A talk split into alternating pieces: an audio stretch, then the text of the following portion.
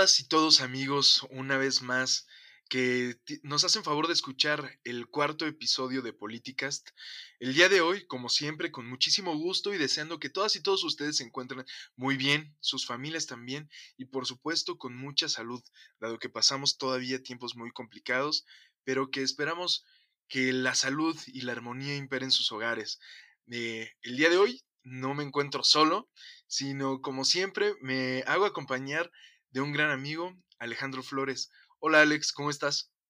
Muy bien, gracias Ger. Exactamente, como tú lo habías mencionado, esperemos que en casa se encuentren de salud bien, que, se que impere la salud en estos momentos tan complicados en los que creo que hemos empezado a valorar más el tema de salud en, en la familia, en los, este, con nuestros familiares cercanos, nuestros amigos. Y bueno, este, y pues yo creo que esta, en este episodio vamos a hablar de algunos temas muy interesantes. Les vamos a hablar un poquito acerca justamente del contagio de Andrés Manuel López Obrador, que ya, ya salió positivo en COVID-19. Este, vamos a hablar también un poquito del manejo de la pandemia, este, el manejo que va a haber, las brigadas correcaminos que van a estar vacunando este, una vez que llegue la vacuna aquí a México. Em, un poquito de las elecciones que va a haber en este año. Y pues, para finalizar vamos a tocar un tema que me parece muy importante, que fue la contractura del PIB durante el 2021. Y bueno, ya para empezar, este, ¿tú cómo viste que, tú cómo recibiste la noticia de que Andrés Manuel López Obrador se enfermó? Mira, Alex, honestamente, eh, lo primero que sentí fue algo de incredulidad, Alex. Me parecía sorprendente que el primer mandatario de un país eh, como México eh, aún no estuviese vacunado. Eh, y esto preocupante por no solamente por el hecho de que Andrés Manuel pudiera enfermarse, sino es un grave problema, es un problema de seguridad nacional cuando el primer mandatario de un país corre peligro su vida sea la razón que sea, porque hay una amenaza directa o bien porque se haya enfermado. Eh, eso pudo desencadenar, como lo hizo ahorita, porque hay que mencionarlo, eh, esta noticia hizo que creciera la incertidumbre respecto de la inversión dentro de nuestro país. Eh, esta noticia provoca que aquellas personas eh, extranjeras que pretenden invertir dentro de nuestra nación, pues bueno, lo piensen dos veces, dado que el país puede tender a desequilibrarse si algo le pasara al presidente de la nación. Entonces, sí, te repito, con bastante incredulidad, eh, mucha sorpresa, pues no se espera nadie que el presidente de una nación eh, pueda estar en riesgo su vida porque está en riesgo la estabilidad de todas y todos los mexicanos. Mm, posteriormente, Alex, pues bueno, me, todavía más preocupado por varios días que tuvo Andrés Manuel, mucho, mucho silencio y esa mala fortuna de todas y todos los mexicanos que se nos negara el derecho a la información al solicitar un informe concreto de cómo se encontraba Andrés Manuel López Obrador de salud y pues al final de cuentas la Secretaría de Gobernación manteniéndose muy hermética, cuidando las formas, diciendo que eso no podían revelarse, cuando realmente es información pública y siempre tuvo que haber sido revelado a la luz, toda vez de que como ya lo dije hace un momento, pues estamos no más que en un tema de salud pública y es derecho de todas y todos los mexicanos conocer el estado de su presidente. Entonces, pues ahora lo vemos, salió a, a, cámaras hace unos días, al parecer bastante bien de salud Andrés Manuel, afortunadamente, pero yo no sé cómo viste todo el contraste, Alex, de... Eh, la verdad es que en, cuanto a yo, yo por supuesto estaba muy preocupado por la salud del presidente, que le deseamos la más pronta recuperación, pero por supuesto, como tú dices, nos causa incertidumbre. En general, a los mexicanos nos causa incertidumbre qué es lo que iba a suceder. Por supuesto, también eh, viene afectando a la inversión aunado a la situación que ya llevamos acarreando prácticamente ya un año, pero en el momento en el yo yo pensé, sí, siendo honesto, porque ya habíamos visto un caso de Donald Trump, de Jair Bolsonaro, en donde personas que se habían negado a ocupar el cubrebocas, en el caso de Donald Trump, vio que una vez que le, se fue contagiado, vio que también le estaba afectando políticamente,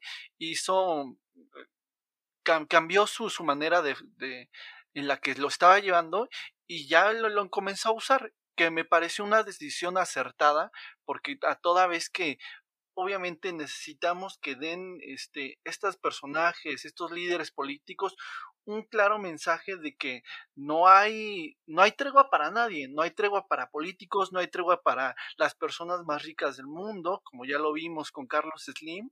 Así Entonces, creo que el mensaje debió de ser, este, pues vamos a ocupar el cubrebocas. ¿Qué le costaba ocupar el cubrebocas?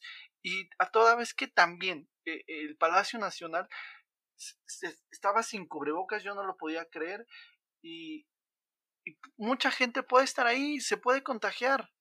Creo que no, no, no son los modos en los que debió de haber salido el presidente a dar un mensaje. Eh, si bien puede estar dentro de su casa sin cubrebocas, pero yo creo que en áreas que no son comunes. Y, a y se veía que era un área común, era un pasillo. Pues sí, era un pasillo, Alex, y e independientemente de ello, eh, pues por supuesto, un completo desastre, ¿no? El todavía no utilizar cubrebocas pese a ser activo en COVID-19, eh, eso creo que habla mucho de el poco respeto que se tiene a las vidas de los demás y también el mensaje tan contrario que, que emitimos.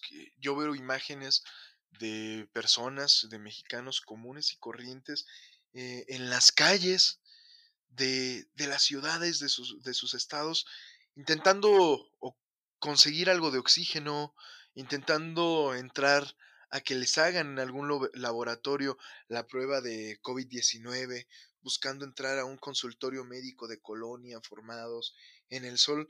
Y yo creo que en esas miradas, en, en esas personas que con desesperación buscan darle un poco más de vida a su familiar consiguiendo oxígeno, se podía ver un contraste muy marcado entre la manera en la que Andrés Manuel López Obrador hoy vive eh, su... Parecería que está viviendo en otro México, en el que un México donde Israel en uno primer mundo, Alex, de pandemia espectacular. Claro, sí, donde, no pasa absolutamente nada. Donde nadie ha Exacto, donde él tiene acceso a los mejores médicos del país, pero mientras tanto, si él abre las ventanas de Palacio Nacional y puede virar hacia abajo, podría encontrar un halo de completa desesperación, desesperanza y frustración de todas y todos los mexicanos normales que vivimos aterrados por el mal manejo de esta pandemia. Yo creo que la simple reflexión que nos deja el contagio de Andrés Manuel es que primero hay mucha irresponsabilidad en el gobierno al no acatar las reglas básicas, normas muy sencillas para prevenir el contagio. Y segundo, que por supuesto no hay respeto por las vidas de las y los mexicanos y vivimos hoy en un mundo de contraste donde ni el primer mandatario que se hace llamar el presidente de donde siempre estarán primero los pobres, ni él se escapa de mostrar esos grandes contrastes, donde muy pocos tienen mucho y donde muchos tienen muy poco. Pero nunca está tarde para rectificar y yo espero que una vez saliendo el presidente de esta situación tan complicada, eh, ah, lo haga reflexionar y realmente rectifique el rumbo que estamos tomando en el manejo de la pandemia. Y hablando del manejo de la pandemia, eh, también les queremos este, compartir. Eh, bueno, ya se negociaron algunas este, embarques de esta vacuna de Sputnik 5 negociadas con Rusia y cómo, cómo se va a llevar a cabo la jornada de, de, vacunación. Platica un poquito de cómo vamos a llevar esta jornada de, de vacunación a lo largo de, de, todo México y realmente esperamos llegar a la meta. Pues mira, eh, aparentemente Alex deberíamos de estar cumpliendo con las metas programadas para poder llegar a cierto porcentaje de personas vacunadas y que de esta manera reducir bastante los contagios pero pues desde el año pasado vemos esfuerzos muy, muy disminuidos respecto de cómo conseguir las vacunas y respecto de la logística incluso para poder aplicar las vacunas, Alex. Hoy estábamos hablando que, pues, bueno, el gobierno inicialmente había planteado que se iban a integrar mil brigadas que básicamente eran el número de unidades médicas en las que se aplicarían las vacunas, por ejemplo. De ahí, la lista se redujo a 930 y terminó al final en 870 unidades. Por lo que, ojo, Alex, en cada una de estas brigadas estaría compuesta por 12 personas, si no me equivoco. Cuatro personas serían de las Fuerzas Armadas, que parecería exagerado que estén cuatro militares el resguardo de las vacunas, pero yo creo que en estos momentos pues no es para menos, Alex. Cuatro militares, seis servidores de la nación, Alex. Seis servidores de la nación. Los cuatro militares creo que puede ser un hecho que lo podemos justificar, dado que en muchos lados va a haber mucha desesperación, inclusive podrían llegar a haber robos de la vacuna. Sí, sí, sí. Pero creo que es justificado. Pero el hecho de que tengamos en cada una de estas brigadas seis servidores de la nación, la verdad es que me parece, eh, diría mi papá, y dice una frase muy célebre que dice, mucho jefe y poco apache.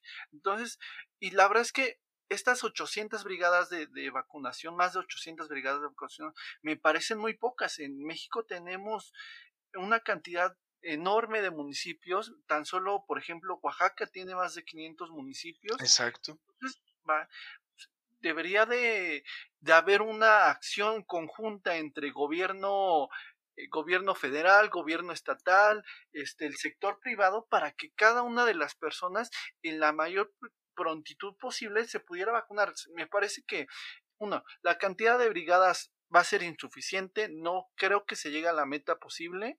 Eh, y cada una de estas brigadas me parece que tiene un exceso de personas, de estos operadores completamente políticos de los eh, programas de gobierno. Claro, Alex, porque al final de cuentas creo que se nota la intención de que estos servidores de la nación sean quienes acompañen a las personas a, tomar la vacuna. Primero, creo que sí se pretende eh, el ganar un poco de, porcentaje político al tener a estos eh, servidores, entre comillas, de la nación, tocando a las personas que van a, vacunando, a vacunarse, llenando este, formularios, tomando los datos de las mismas.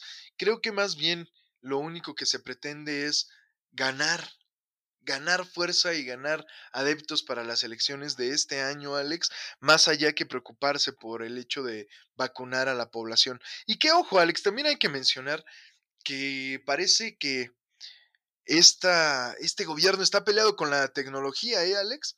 Porque creo que el protocolo exactamente será el ir llevar copia de tu credencial de lector, tu CURP, estar llenando formas a mano, cuando yo creo que ya estamos viviendo tiempos donde el Big Data te, te permite tener muchísimo control de estos propios datos, reducir el número de personas que estarán eh, en un stand para vacunar y por supuesto, Alex, también reducir el costo de...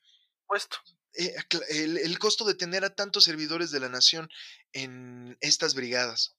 Que, que, por cierto, cada uno de los servidores de la nación va a tener un, un salario alrededor de 9 mil pesos. Entonces, seis servidores de la nación por cada brigada se me hace, como yo te repito, excesivo y pudiera, se, se pudieran multiplicar las brigadas que pudiera haber.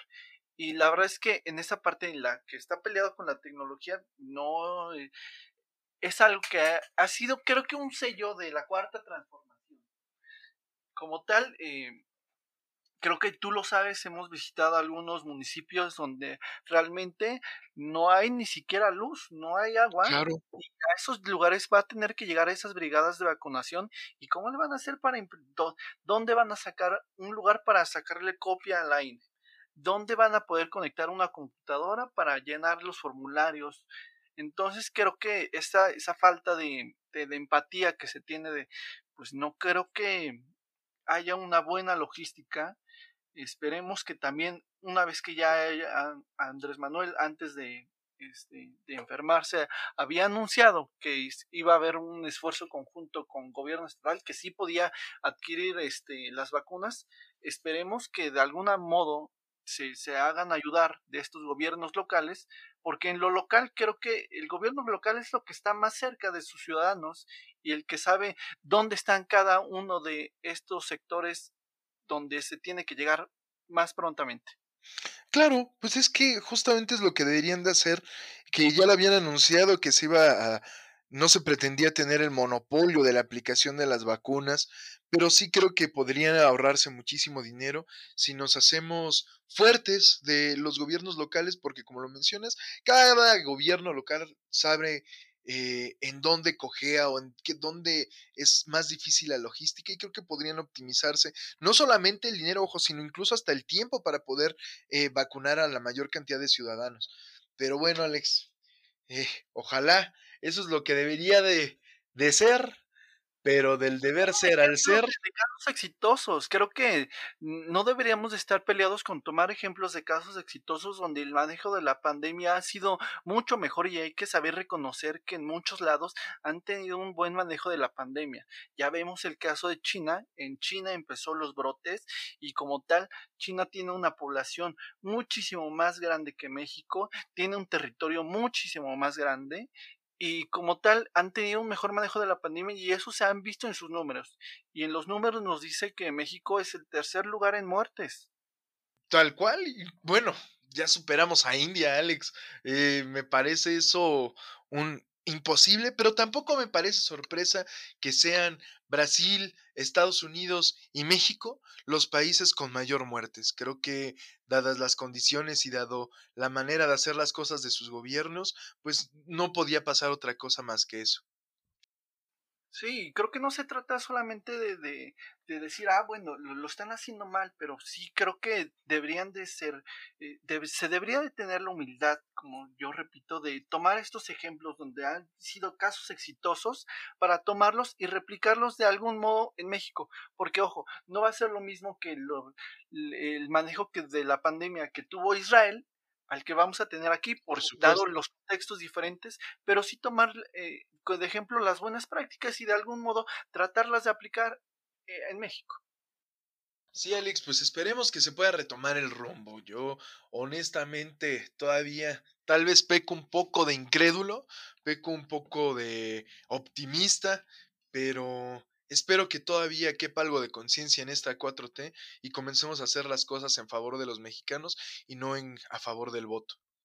Sí, por el bien de los mexicanos creo que es necesario un cambio de rumbo urgentemente. Y bueno, ya yo creo que este ya eh, ah, les hablamos un poquito del manejo de la pandemia. Vamos a cambiar un poquito de tema, que este tema también me parece un tema importante que va a ser las elecciones durante el 2021.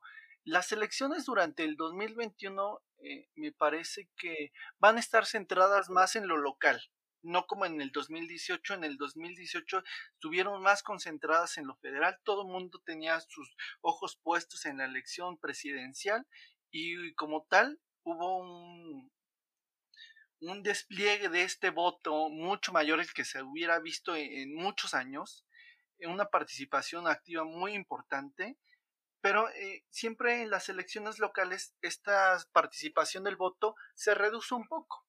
No es lo mismo tener los ojos puestos en una elección federal a tener los ojos puestos en la elección de los ayuntamientos, de diputados locales, pero este es un contexto diferente, dado que en la gran mayoría de los estados va a haber algo que se renueve, excepto en Hidalgo y en Coahuila. Pues mira, Alex, no sé de qué manera crees que pinten las elecciones locales. Creo que volvemos al comentario de un inicio. Hay que buscar estrategias o ver nueva forma de hacer política. Creo que todos, todos en este momento van a tener un poco de más conciencia de en la manera en la que se deberán de llevar las elecciones a razón del incremento de contagios de COVID-19 en enero, pero también tampoco se ve que exista voluntad de los partidos políticos y mucho menos de, de, los soples de tener otra forma para que estas elecciones se puedan llevar a cabo, Alex. Honestamente, aunque la participación local aumente, aunque la gente tenga todas las ganas de salir a votar, yo creo que la intención de voto habrá de disminuir mucho porque no dudo que la gente, dado el panorama, tenga la confianza de ir a sumarse a una casilla con cientos de personas formadas, decenas de personas formadas y poner en riesgo su vida, Alex. Yo creo que eh, honestamente estas elecciones se desarrollan en un panorama eh, muy complicado. Para mí a la baja, Alex, y estoy casi seguro que vamos a ver un porcentaje menor de, de votos que en el 2018. ¿Y sabes qué es lo que sucede cuando hay menor votación? Eh, surge el clientelismo, el clientelismo electoral, el que como tal cada una de las estructuras partidistas y en especial la que se encuentra en el poder en ese momento es la que ocupa todos estos programas y le dice, ah, bueno, yo te he dado esto, esto y esto, como tal, lo ocupa para obviamente fines electorales y como lo habíamos mencionado, este, el caso de los servidores de la nación y el caso de cada una de estas brigadas, me parece que tienen un fin completamente político y, de operación del voto en cada uno de estos lugares donde se van a presentar, porque por supuesto todos quieren la vacuna y todos eh, van a sentirse con alguna responsabilidad en cuanto a que llegaron personas y los vacunaron y les dijeron, ah, bueno, fue gracias al gobierno de López Obrador. Y creo que aquí es donde eh, nuestras instituciones tendrán que estar muy al pendiente, Alex. Deben de eh, realmente estar trabajando para evitar que esto suceda. Y no hay que ignorar que también nosotros tenemos a la Fiscalía Especializada para la Atención de los Delitos Electorales, a lo que le llamamos FEPADE, y que, ojo, cualquier ciudadana, cualquier ciudadano que se dé cuenta que estos servidores de la nación o cualquier otra persona comience a utilizar la aplicación de la vacuna con un fin político, es momento de hacer una denuncia, se puede hacer hasta por vía telefónica a esta institución, repito, a la FEPADE, para que se puedan tomar cartas en el asunto, Alex, porque creo que esta situación y, y esta desgracia que vivimos hoy como humanidad y como mexicanos, tal cual es la pandemia, que mucha gente está muriendo a razón de la misma, sería una desvergonzada, sería tener nada de escrúpulos eh, al tomar esta pandemia y aprovecharla con un fin político, Alex. Efectivamente. Y pues ya hablando de un poquito de más casos, un poquito más, puntuales, por ejemplo, este quisiera mencionar eh, en Chihuahua, en Chihuahua por supuesto se esperan unas elecciones este eh, muy competitivas, aun cuando Javier Corral dejó este un, buen sabor de boca entre los chihuahuenses, se esperan unas elecciones muy competitivas y en estas partes yo creo que sí va a jugar, como les había dicho, sí va a jugar mucho eh, el hecho de que va a ser una elección completamente local. Este va a afectar la reputación del gobernador, eh, por ejemplo, otros casos, como el caso de Campeche, Colima, donde no ha habido alternancia, también por supuesto va a ser elecciones donde va a jugar mucho el hecho que sean eh, elecciones locales y ya no vamos a mirar eh, en lo federal. Sí, yo concuerdo contigo. Bueno, incluso hasta nuestro estado, Alex, en el estado de Hidalgo, creo que va a ser algo muy, muy, muy similar y todos se van a estar concentrando más en el tema local que en el tema federal. Pero bueno, como siempre con la esperanza, Alex, de que pues todo sea para bien y para mejora de las condiciones de vida de todos los y los ciudadanos mexicanos. Sí, porque también eh, recordemos que en estas elecciones, obviamente, en las elecciones donde se juegan las diputaciones locales, donde se juegan diputaciones, este, la elección de ayuntamientos, también existen los partidos locales y los partidos locales en muchos estados este, pueden jugar un papel fundamental quizás no sean como primera fuerza, pero sí también ayudan a fragmentar este voto. Sí, pues sí, e, eso que ni qué, Alex, pero al final de cuentas, creo que pese a que el partido local pueda tener eh, representación, pues también ya en un panorama macro, las condiciones en las que los ponen pues son muy, muy disparejas, Alex, y que pues estaremos hablando del caso concreto, ¿no? Pero en general serán las fuerzas políticas que acaban de unirse quienes sean los protagonistas de estas elecciones.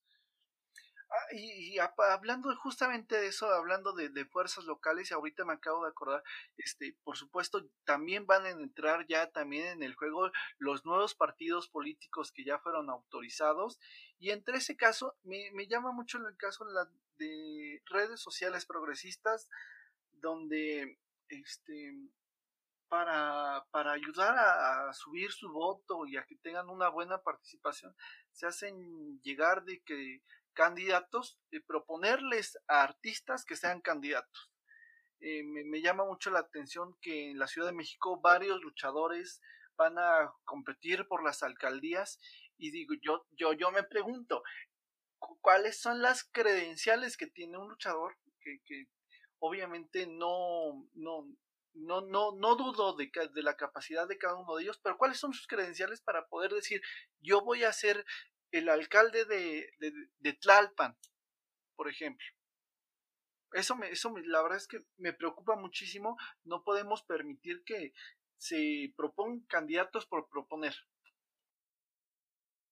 Es que, mira, Alex, al final de cuentas no hay que tampoco dejar de mirar que vivimos en una democracia y que al final es un derecho humano incluso y que está consagrado en la Constitución.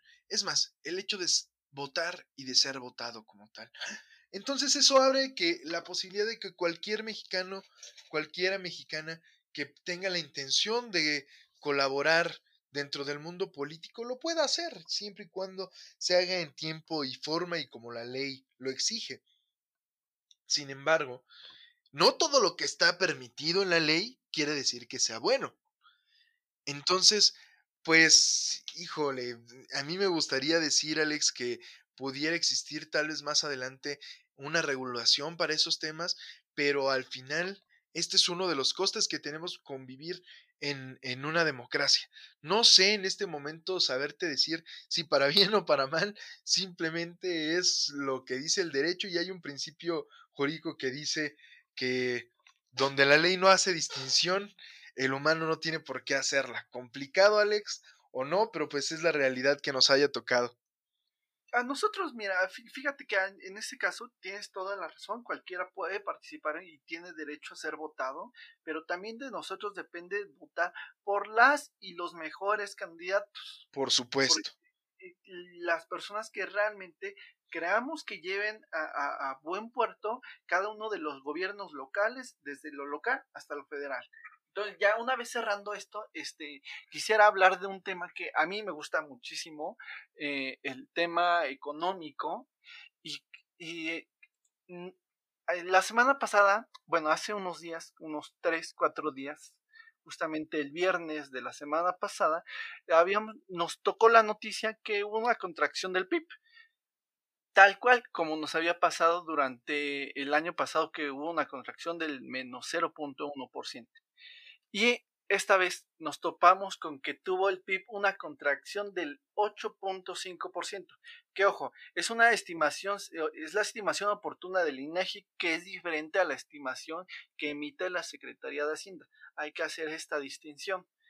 Eh, pero, pero antes de entrar en más información del PIB, este, creo que tenemos que entenderlo. Si bien ya hemos hablado de, del PIB en el podcast, considero que el PIB tiene muchos defectos y es la, pero es la medida más o menos homogénea que ocupamos en todo el mundo para observar el desempeño de la economía. Eh, no quiero entrar en una definición técnica, pero me gustaría este, ejemplificar el PIB como una fotografía donde ponemos todos los productos finales que producimos en un año, este, aquí en México y con esta fotografía podemos observar algunos de los signos importantes pero como tal no nos da, no podemos diagnosticar al 100% la economía. Eh, si bien, por ejemplo, no sé, nos tomamos una fotografía y en esta fotografía nos podemos ver cansados, podemos ver que tiene cierto rasguño por aquí, tiene cierto rasguño por allá, está bien maquillado de este lado. Lo mismo sucede con el PIB. Podemos ver más o menos a grandes rasgos cómo va nuestra economía, pero no lo es todo y para eso nos tenemos que ayudar de otras, este, de otras variables para tener un diagnóstico oportuno. Una vez dicho esto, este, también hay que mencionar que México no pasaba por una situación similar desde la década del 2000. En el 2001 la economía se contrajo al 0.4%, el año siguiente cayó al 0.03%, y más atrás, mucho más atrás, en 1982 y en 1983 el PIB cayó menos 0.1% y el menos 4.36%. La verdad es que nos habla que esta situación no la hemos tenido y con mucha razón, porque no, te, no habíamos pasado por una situación como la pandemia que estamos viviendo ahora. Así es, Alex. Eh, justamente, e incluso yo tenía el dato que desde 1932 no había una caída del PIB como el de este año. ¿eh? Sin embargo, pues eh, lo mencionas y lo dices acertadamente, pues desde hace muchos años no nos había tocado una crisis de salud pública tan relevante como a la fecha. La última que tengo yo recuerdo es esta eh, crisis de la H1N1 eh, y que pasó justamente en crisis económica en el 2009, que por cierto, crisis económica no originada en México, sino en Estados Unidos, pero que era como el antecedente inmediato que, que podíamos vislumbrar y sin embargo, pues creíamos que íbamos a estar en cuarentena un mes como en esa ocasión. Exacto, nosotros era lo que suponíamos, eh, vaya inocencia que teníamos eh, el año pasado, Alex, pero sí, justamente datos que si bien ya nos lo dijeron que, que no importan esos datos realmente, yo no sé cómo te sientes hoy de felicidad, Alex, tal vez eso respondería eh, la manera en la que va nuestra economía. Si te sientes feliz, entonces vamos por buen camino, con que estés contento. Creo que, en general la, ciudadanía no se ha sentido feliz. Yo creo que ha sido algo que eh, hemos tenido que pasar durante todo este año, durante todo el año pasado, y creo que eso es un signo que no, no lo podemos tomar en cuenta y ya lo vemos en los datos. Ahí están los datos, son datos, como ya les había dicho, que son más o menos homogéneos, que si bien no nos dan el panorama completo, eh, nos, sí nos habla que ha habido omisiones, tanto en la materia de salud como económica. Por supuesto, muchas, muchas áreas de oportunidad en las cuales este, nuestros gobiernos deberán de trabajar, porque creo que ya se comienza desde hace algunos meses a sentir y a permear esta reducción del PIB en los bolsillos de las personas y pues bueno, tiempos complicados, Alex. Esperamos, bueno, se estimaba que en el primer, terminando el primer trimestre de este año, comenzaríamos con esta recuperación económica que también la estima es de 4.3 puntos de crecimiento para finalizar este año. Ojo, la estima máxima. Y ya es bajo. Pero bueno, esperemos que, se cumpla. Si hay un buen manejo de, de, la situación que vamos teniendo, esta estimación no se tendría por qué ajustar demasiado. Pero si hay un mal desempeño en la economía, esta estimación se va a ir ajustando a la baja. Y hay que, hay que recordar, Alex, que mucho influirá también en lo que mencionábamos en el punto anterior respecto de las elecciones. Hay que eh, platicar y sí concientizar a las personas que al momento de tomar decisiones, al momento de eh, nombrar nuevas y nuevos representantes que estarán en el Congreso de la Unión, en los congresos locales, dependiendo a las personas que elijamos, dependiendo de las ideologías y de la agenda política que se impulse desde las curules, habrá menos o mayor certeza para la inversión privada, por ejemplo, y que esto puede provocar que mejoremos eh, el, el, tema económico. Es por ello que es muy importante recalcar la participación de las y los ciudadanos en estas elecciones, pero participar y dar un voto con mucha conciencia y a las personas que cumplan con el mejor perfil para que a todas y todos los mexicanos nos vaya bien, más allá del tema de si se impulsa una agenda política un partido político en estas elecciones, recordemos que estamos hablando al elegir representantes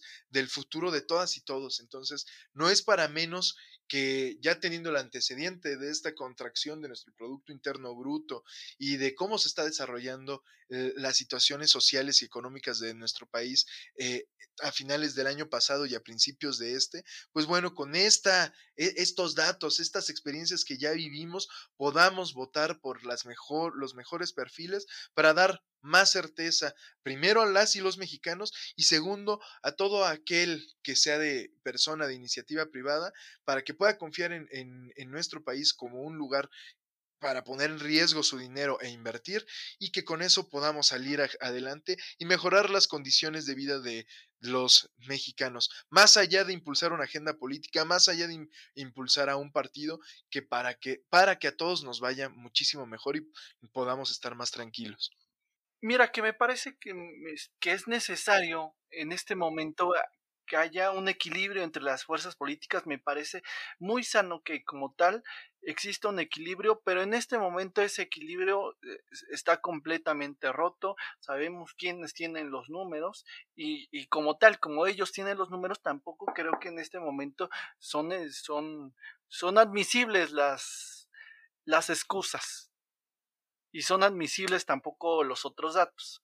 Entonces, pues yo creo que pues, eh, es todo lo que tengo que compartirles por este episodio. Gerardo. Yo también, Alex, creo que lo que se tenía que decir ya está dicho y pues no, como siempre, Alex, eh, deseando que todas y todos en casa se encuentren muy bien, que pronto ya estaremos pasando estos tiempos tan complicados y que bueno, ya comenzamos mínimo, mínimo a ver una pequeña luz al final de este túnel tan oscuro por el cual pasa el mundo, pero por el cual pasa sobre todo nuestra nación y que bueno, mientras tanto agradecemos que nos den la oportunidad de escucharnos y elegir una vez más escuchar políticas. Nos da muchísimo gusto que tenga un buen recibimiento cada episodio. Nos hace bastante bien la retroalimentación y sus comentarios.